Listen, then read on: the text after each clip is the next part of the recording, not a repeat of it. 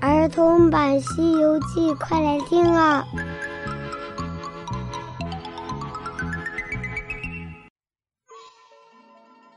西游记》第六十六集：八戒娶妻。小朋友好，我是永桥姐姐，咱们继续讲《西游记》的故事。上集说到，师徒四人来到犀牛贺州的一家富有人家取借宿，想不到。这一家没有男丁，想要招师徒四人做夫婿。唐僧、悟空和沙僧他们都不愿意，只有八戒啊心痒痒，但是他又没有办法表现出来，所以把那位夫人给气走了。八戒正想着好事呢，见夫人离开了，他心中焦躁，埋怨唐僧道。师傅，你也忒不会做人了，把话说的这么死。你好好的跟他说说，哄哄他，不就完了吗？这样咱们今天也能吃些斋饭，好好的睡个好觉。明日答不答应他，都是你我说了算了。你看现在弄得连口饭都没了。沙僧说道：“二哥，你要不然在他家做个女婿吧。”沙僧这话可是说到了八戒的心坎儿里，但是八戒表面上还是装作一本正经的样子。兄弟，你可别胡说，这件事还得从长计议，从长计议。哼，八戒还计议什么呀？你要是肯，就让师傅和那个妇人成个亲家，你还做一个倒插门的女婿。他家这么多金银珠宝，你若还了俗，我们也能跟着吃顿饱饭。你还可以娶上媳妇儿，这不是两全其美吗？话是这么说，那我就是脱俗又还俗，停妻再娶妻了。哦，原来二哥已经有了嫂子。是啊，沙师弟，你还不知道呢。他本是乌斯国高老庄高太公的女婿，因为被俺老孙给降了，他又受了菩萨的教训，没有办法才来做和尚的，所以就放弃了之前的妻子，跟着师傅前往西天拜佛求经。我想他是离家久了，把原来的媳妇儿给忘了。刚才听了那老夫人的话。他又想娶媳妇儿了，胡说！胡说！大师兄，你别在这里冤枉俺老猪。其实大家都有这个心思，你们怎么偏偏说俺老猪呢？常言道，和尚是色中恶鬼，哪个不是这样？都是扭扭捏捏，装模作样。你看看，本来是好事的。都让你们给破坏了，如今连饭都吃不上了，今晚可怎么过呀？哎呀，咱们人不吃，那马明天还得驮着师傅继续赶路呢。马这要是饿上一夜，那不得饿剥皮儿了呀？嗯，你们坐着，俺老猪嗯去放放马。八戒说着，急呼呼的就解了缰绳。拉出去马，打算放马。悟空好像看出八戒有些小心思，便对沙僧说：“三弟，你在这里陪着师傅，俺老孙跟着过去看看他去哪里放马。”悟空，你去看他便是了，不要再嘲笑他了。放心吧，师傅，我知道，我知道。说着。悟空摇身一变，变成了一只红蜻蜓，飞上前去，赶上了八戒。那呆子拉着马，有草的地方也不让马吃，一直吆喝着赶着马，就朝着那院子的后门走去了。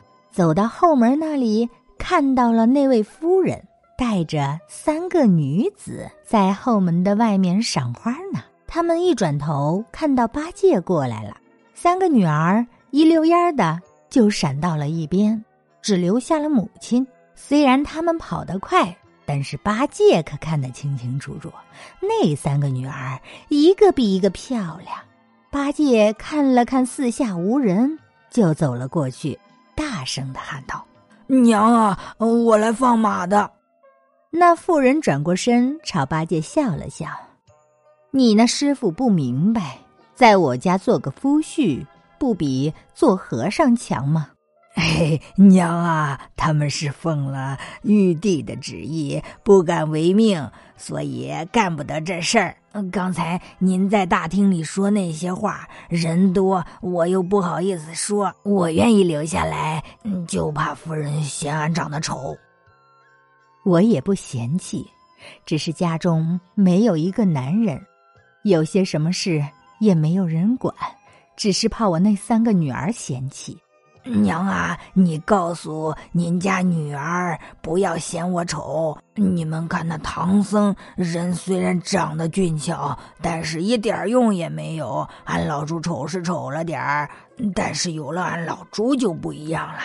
咱们家那些千顷的地呀，不再用牛耕了，只要俺老猪一顿耙，就把地给锄好了。等那天旱的时候，俺老猪还能呼风唤雨呢。如果以后嫌咱们家房子矮了，俺老猪也能起上个两三层。再说了，那家里的地能不扫一扫吗？那阴沟能不通一通吗？这家里的事啊，俺老猪全包了。那夫人想了想，说道：“既然你这么能干，你再回去跟你那师傅商量商量，不用觉得不好意思。如果你师傅同意，那我们就招你做婿吧。”不用商量，不用商量，他又不是我的生身父母，和我也没有什么关系，都是我说了算。是这样啊，也罢也罢，等我去和女儿们商量商量。说完呀，那夫人就闪了进去，留下八戒在那里牵着马，他也不敢去放马，就站在那里等着夫人。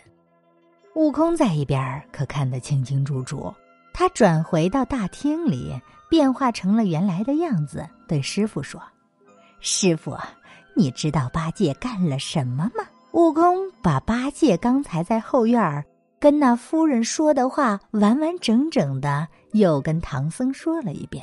唐僧还有点不敢相信，半信半疑的样子。不一会儿，八戒就拉着马回来了。三藏问道：“八戒，你放马了吗？”“哎呀，师傅，没有好草，没有地方放马。”“嘿嘿，八戒，没有地方放马，可有地方牵马呀？”八戒听着大师兄这语气不对，话里有话的样子，觉得自己露馅儿了。他低下头，扭着脖子，皱着眉头。半天也没有说出话来。就在这时，忽然听到一声门响，门开了，看到一对红灯，一副提壶，飘来一阵香气，随着香气，环佩的声音叮叮当当的响。原来是那位夫人带着三个女儿走了过来。夫人让三个女儿真真、爱爱、怜怜，一个一个的。给他们行礼，好家伙，这下可看得清清楚楚。这三个女儿长得那是相当的标致，犹如九天仙女从天降，月里嫦娥出广寒。有了下午那会儿事儿，他们都知道这位老夫人带三个女儿来是干什么的。唐僧呢，他合掌低头也不看，大圣。洋洋不睬的样子，在那里晃晃悠悠。沙僧呢，很坚决的转过身去，留下一个后背给他们。再看猪八戒，他目不转睛的盯着那三位小姐，可以说是意乱情迷，完全的忘记自己在干什么了。好半天，他才反应过来，悄悄的对那位夫人说道。娘啊，您先请姐姐们去后面。三位小姐就去后堂回避了。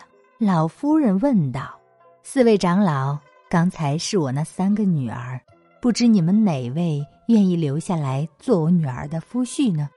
沙僧回答说：“我们已经商议了，叫那个姓朱的招赘门下。八戒可不承认，他连忙解释道：“沙师弟，你可别冤枉我，这事还得从长计议，从长计议。”哼，八戒，你还从长计议什么呀？你在后门已经喊人家娘了。没关系，我师傅做个男亲家，这夫人做个女亲家，俺老孙做个宝亲，沙僧做个媒人，也不用看什么通书。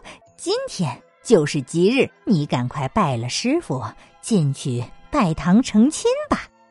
不行，不行！俺老朱哪是这样的人？俺不行，不行！哼，呆子，你别在这里装模作样！你刚才不知道喊了多少个娘呢，这会儿又弄不成了。快点答应吧，这样我们也能跟着吃些喜酒，吃顿饱饭。明天我们好饱饱的上路呀！悟空说着，一手揪着八戒。一手扯住夫人，嘿嘿，亲家母，别说了，别说了，快点带女婿进去。八戒装模作样，扭扭捏捏的就要往里走。那夫人也满脸欢喜，马上命人擦桌子，大排宴席。天色也不早了，唐僧、悟空还有悟净，他们三个饱饱的吃了一顿斋饭。急急忙忙的铺好床就去睡觉了。再说八戒，被丈母娘带到里面，这家可真有钱，不知道有多少个房间，可是也没有亮灯，两个人就在黑灯瞎火里往前走。八戒一会儿撞到墙上，一会儿又被下面的门给绊倒。娘，您慢点走，慢点走，我对这路不熟，也看不清。您等等我。那夫人一边走一边说：“这里是仓房，这里是库房，展房各房，还不曾到厨房呢。”哦，好大的家，好大的家，磕磕撞撞，拐弯抹角，又走了好一会儿，才到内堂的房屋。走到内堂。夫人说道：“女婿，你师兄说了，今日就是天赐的吉日，就这样算招你为婿了。只是时间仓促，也没有布置，不如你就在这里拜吧。”娘娘，您说的是，您说的是，您请上座，就在这里，就当拜堂了。丈母娘笑了笑，说道：“也罢，也罢。”果然是个省事儿干家的好女婿，八戒上前一拜，就当拜了丈母娘。接着问道：“娘啊，您把哪个姐姐许配给我啊？”“哎，我正在想着呢。我要把大女儿配给你，怕二女儿怪我；我要把二女儿配给你，又怕小女儿怪我。我想把三女儿配给你，又怕大女儿怪。”所以一直没有定下来，原来是这样啊！嗯，娘啊，嗯，我怕他们这样争来争去也不好，伤了和气。不如这样，他们嗯都跟了我吧，免得吵吵闹闹乱了家法。岂有此理！你一个人就想占我三个女儿不成？娘啊，您说的哪里话？这男人哪个不是三房四妾的？您就是再多几个，您女婿也笑纳了。八戒果然是色胆包天，这样的话都能说得出来。那老夫人居然没有生气，他接着说道：“这样不行，不行，我有一个办法。”说着，他拿起一个红色的方帕，这样吧。我们就来个撞天婚，我让那几个女儿过来，在你跟前走，你用这块方帕遮住眼睛，到时候抓住哪个，我就把哪个女儿许配给你。嗯好吧，好吧，娘说了算，娘说了算。八戒十分的听话，他从夫人手中接过方帕，自个儿就盖到自个儿头上。娘啊，您请姐姐们进来吧。珍珍。爱爱、莲莲，都出来，我们撞天婚了。这三个女儿个个长得如花似玉，不管八戒娶了谁，她都很高兴。那么八戒到底会跟谁成亲呢？咱们下集接着讲。